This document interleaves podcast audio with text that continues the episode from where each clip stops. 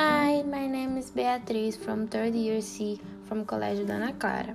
What makes me happy is being with my friends and family, laughing and enjoying the moments together because it makes me feel alive and loved.